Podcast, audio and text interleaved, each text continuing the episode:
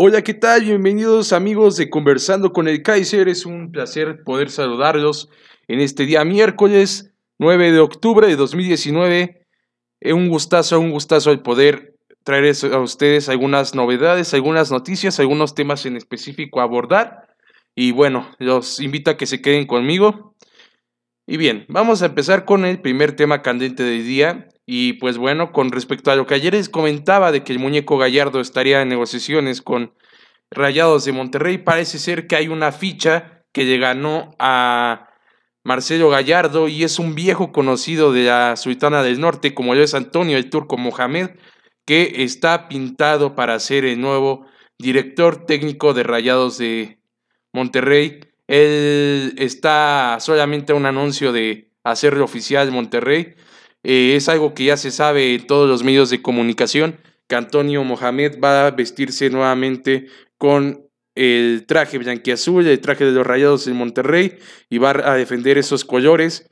Eh, recordemos que el turco Mohamed en semanas recientes había estado buscando trabajo en distintos equipos. De hecho, eso lo dijo abiertamente en un programa de fútbol picante, donde se dijo abierto a todas las posibilidades dijo alguno de sus sueños y metas y pues eh, por ahí decía que su sueño era poder dirigir a Cruz Azul, cosa que no se le hizo y ahorita va a dirigir a este cuadro de Rayados que es uno de los mejores planteles ah, en todos los aspectos, en todas las líneas.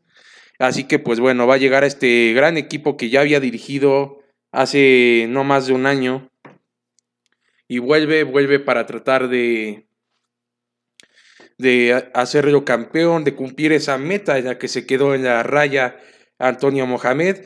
Es un técnico que le echa mucha pasión, mucho empuje, mucho empeño a su trabajo y sin lugar a dudas pues va a tener esta revancha y puede ser de mucho peligro para levantar este cuadro de Monterrey que nada más no levanta. Recordemos que en el partido más reciente, en la pasada jornada, en un partido ante Querétaro le remontaron al cuadro de Monterrey un 1 por 0 que llegaba de ventaja eh, le metió dos el cuadro de Querétaro, que por cierto es un cuadro con muchísimos jóvenes, y se vio caer al cuadro regiomontano de una manera bastante, bastante triste y dolorosa. Pues bueno, de corazón esperando que Antonio Mohamed logre levantar este equipo más allá de las aficiones de, al equipo al que le vayas pues espera que un equipo que en los últimos años ha dado de qué hablar como Monterrey empiece a jugar mejor para que haya una gran y buena competencia en la liguilla que se acerca. Ya va a estar muy difícil que se metan, pero pues todo puede pasar, es el torneo mexicano. Aquí no hay imposibles y pues bueno, el mejor de los éxitos para Antonio el Turco Mohamed en esta nueva era que se le presenta con el cuadro de los Rayados de Monterrey.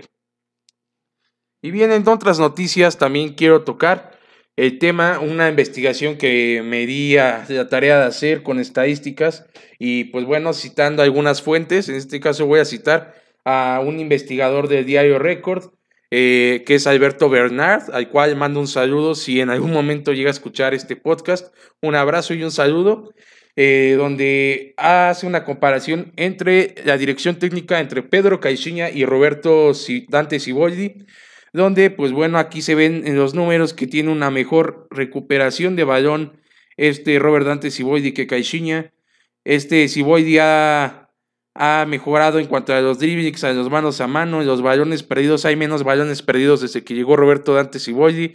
Es un cuadro que en jugadas ofensivas supera a Caixinha eh, en un 25%. En los tiros a gol también ha incrementado en el promedio por partido. El promedio que venía manejando este Caixinha era de 8 tiros y ahorita eh, este Dante Siboidi maneja 14 tiros por partido.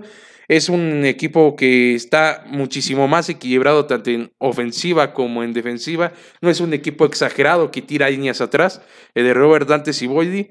Y pues destacando que en esta que fue la primera semana completa en la que pudo trabajar la semana pasada previo al clásico joven, fue donde ya Siboldi pudo implantar en sus jugadores ese chip, esa chispa para jugar de una mejor manera, de una manera muchísimo más ofensiva.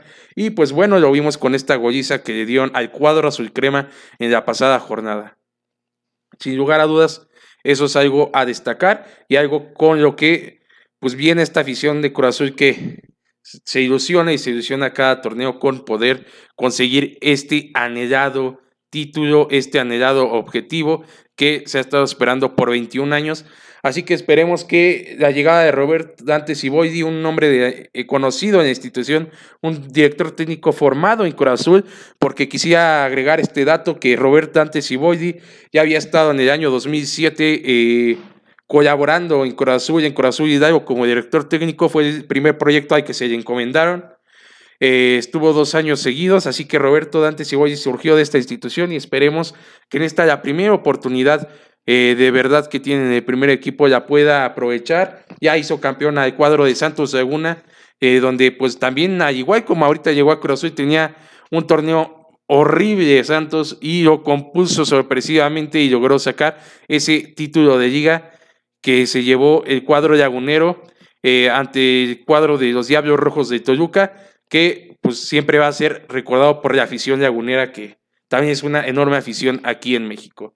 Esperemos, esperemos ver a este cuadro de Siboldi mejorando, eh, que pues si bien parece ser que ya tiene su cuadro definido, que me gustaría también en esta investigación hacer una comparativa antes de finalizar el comentario eh, acerca de la máquina, que es el 11 de Siboldi que manejaba con Corona, eh, bueno, el 11 de Caixinha primero, que manejaba Corona en el arco, de central a Pablo Aguilar, César Domínguez en la central, lateral izquierdo a Drete, José Madueña por lateral derecha, la contención con Ishnovsky y Yotun, eh, de volante estaba por Benín Pineda, Méndez, por el centro Alvarado y en la punta Caraglio.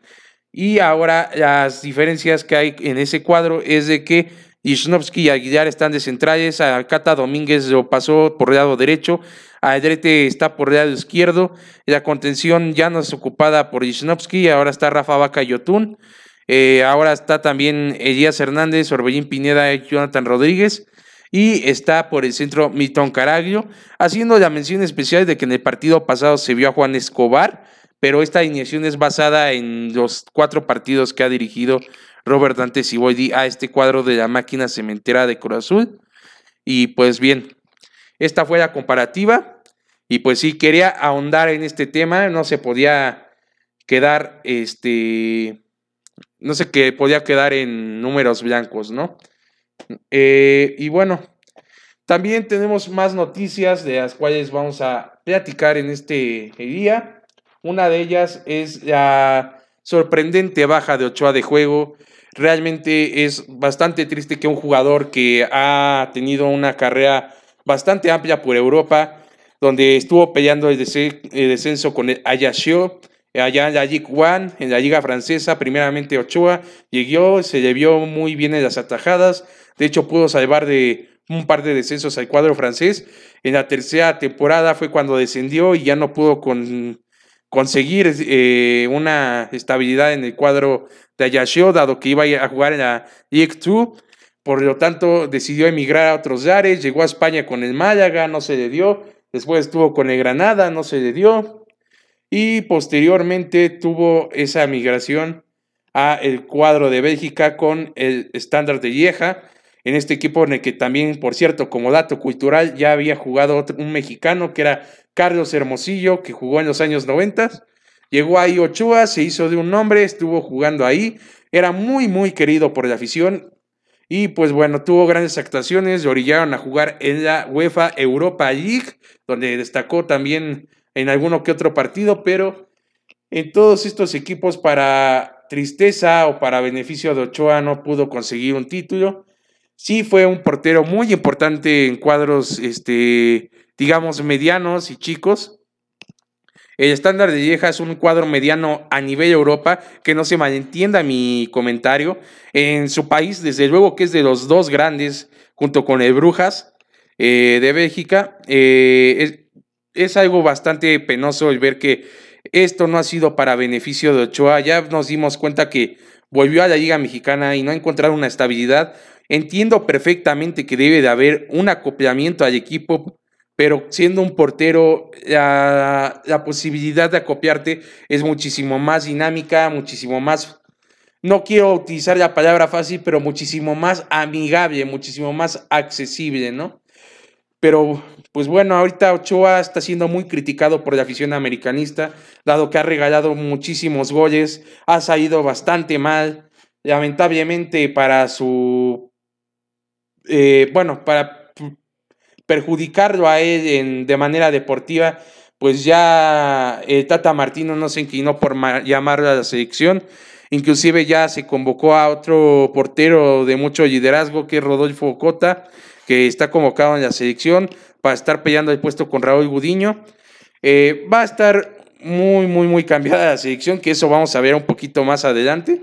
Pero volviendo al tema de Ochoa, me parece algo bastante triste, bastante lamentable que este gran jugador, gran guardameta, porque en sus principios de la carrera eh, para los que no somos aficionados al cuadro de América, nos parecía un portero muy vistoso, con muchas cualidades, pero sin lugar a dudas ha tenido bastantes bajones, así como también se reconoce que ha hecho muchos partidos buenos con la selección mexicana, más allá de aquel 7-0 con Chile.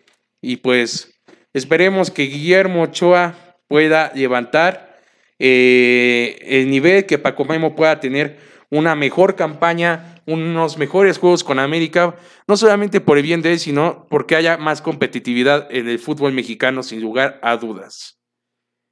Otro de los temas que, como bien les decía, es que eh, ya llegó la selección mexicana de fútbol a concentrar en Bermuda para este gran juego que se viene el próximo viernes, donde la selección se va a medir al cuadro de Bermudas, eh, donde va a tener participación varios jóvenes con la selección nacional mexicana, van a estar ahí concentrados, van a estar ahí esperando a ver oportunidad. Eh, y pues también de llenar el ojo al Tata Martino, que ha estado dando una recolección de varios jugadores para tratar de ver si, bueno, si hay cualidades en alguno de los jóvenes que destacan en esta liga. Ha habido varios convocados de Atlas. Va a tratar de ver si le llenan el ojo a este DT va a tratar de dar seguimiento. Lo que destaca es la convocatoria eh, nuevamente ahí de Chicharito Hernández, de Raúl Jiménez, eh, que van a estar participando con la selección. Eh, va a haber mucha, mucha competencia en el seno de la selección mexicana y sin lugar a dudas va a ser de apreciar el desempeño de estos grandes futbolistas y habrá que estar viendo cómo se entregan los jugadores de madurez, como lo es Chicharito Hernández y Raúl Jiménez, donde, como ayer comentaba en el podcast, va a haber mucha competencia por parte de esos dos delanteros que han marcado un, inicio allá en Europa, una, un, digamos, un nuevo inicio, más allá de aquel papel que tuvo Hugo Sánchez y Luis García en España, hablando de delanteros, que eso lo quiero dejar muy en claro este Raúl Jiménez y Chicharito han sido parteaguas para llamar la atención en Europa y que vayan más atacantes. Como ya vimos que Chucky Lozano llegó al PCB y de ahí se fue al Napoli de Italia. Yo pienso que eso ha sido un medio bastante bueno para pues decirle a los equipos de Europa, hey, aquí tengo jugadores de calidad, México produce grandes jugadores y pues eso sin lugar a dudas puede ser para bien y el crecimiento de, eh, no solamente en lo futbolístico, sino personal de todos los jugadores que pues buscan una oportunidad por cumplir el sueño allá, ¿no? Sin lugar a dudas es siempre bueno, no me importa que, en lo personal no me importa qué ligas se vayan, sino que haya mexicanos por toda Europa para que llamen la atención, para que si está en un país de Europa que a lo mejor no sea una liga tan destacada, que puedan de un país de Europa dar el brinco a uno más grande, como en este caso no es por menospreciar la liga holandesa, pero a lo mejor no tiene el mismo nivel de la italiana. Y pues ya vimos el caso de Chucky Lozano que la rompió la liga holandesa y pudiera una liga de muchísimo más envergadura como lo es ya eh, liga Serie A italiana. Sin lugar a dudas eso es algo bastante bueno y lo reitero, muy motivador para todos los chavos que buscan consolidarse en el fútbol mexicano y pues posteriormente poder llegar al sueño, al sueño europeo. sin lugar a dudas, una muy buena oportunidad se forma de ahí, ¿no? Y pues bueno, esta, la selección va a estar ahí. Llegó hoy miércoles, va mañana a entrenar, va a entrenar por la mañana y por la tarde, va a someterse a algunos entrenamientos de rigor, según lo que comentaba Gerardo de Tata Martino, y va a tener eh, algunas prácticas, aunque por increíble que lo parezca, eh, a puerta cerrada, van a estar a puerta cerrada ya en Bermudas, pues bueno, seguramente va a haber uno que otro reportero que ha sido enviado allá a cubrir el partido. Va a estar, van a estar a las afueras esperando una entrevista, pero pues bueno, digamos, de que fuera a haber un montón de reporteros por allá, lo dudo mucho. Esto es para este torneo de CONCACAF que, pues bueno, son amistosos disfrazados de torneo y pues es para que la selección mexicana pues aproveche para juntar la experiencia y la juventud, porque hay muchísimos jóvenes. También destacar a Roberto Alvarado, que es un jugador que ha estado rompiendo en corazón en este torneo y pues también puede todavía llenar más el ojo de Tata. Ya había estado en otras convocatorias, pero eh, este tipo de convocatorias puede ser este, un punto de inyección para que despegue eh, este jugador que es el Piojo Alvarado. Eh, Sebastián Córdoba de América también puede ser una oportunidad para que se muestre en este cuadro de Tata Martino, ¿no? Y pues bueno, ver, ver crecer a estos jugadores.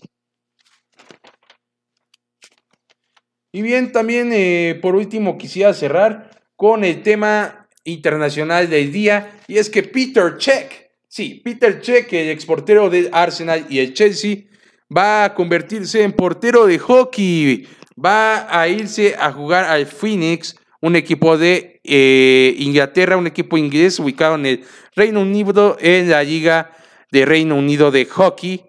Va a estar ahí participando y representando al cuadro, al cuadro de hockey, eh, este que es Peter Check. Es algo bastante curioso, algo de llamar la atención. Y es una nota amigable y una nota inspiradora de día porque, pues después de la carrera profesional del jugador, pues también hay algunos otros sueños que cumplir y Peter Check no se va a quedar con las ganas de cumplirlos.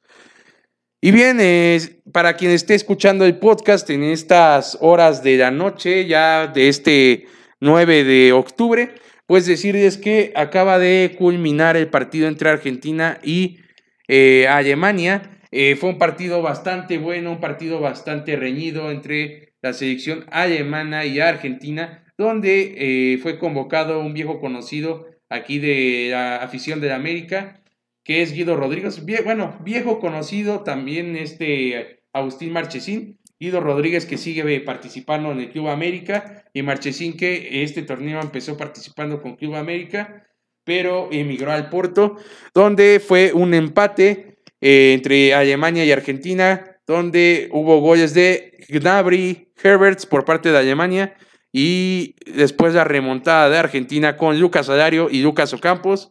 Eh, Guido Rodríguez vio participación, este, jugó un minuto, en el minuto 90 entró y Marchesín se aventó unas atajadas de ensueño para poder evitar más goles de Alemania. Y pues bueno, fue un partido donde hubo protagonismo en ambas porterías.